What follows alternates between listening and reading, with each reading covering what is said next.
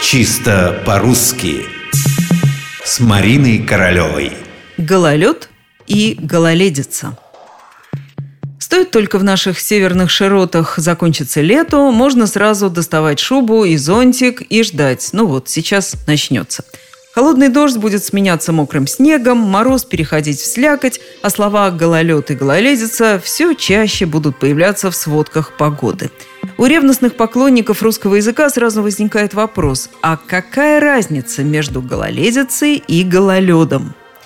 Вопрос, конечно, интересный, но чтобы на него ответить, нам придется сразу отделить повседневный бытовой язык от терминологии. Ведь это тот самый случай, когда обычные общеупотребительные слова одновременно являются терминами синоптиков, но значения их не совпадают.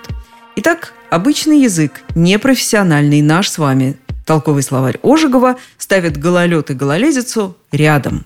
Как и можно предположить, это время, когда Земля покрыта слоем льда без снега. Ну и, конечно, сама такая поверхность, которая покрыта льдом.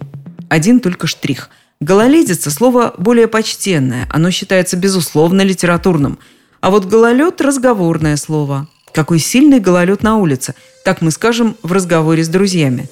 На дорогах гололедица. Так, скорее всего, прозвучит в выпуске новостей, да и вообще в любой официальной сводке. Однако у каждой профессии есть свои хитрости. Вот и у синоптиков гололед с гололедицей превратились в два разных слова. Они значат разное.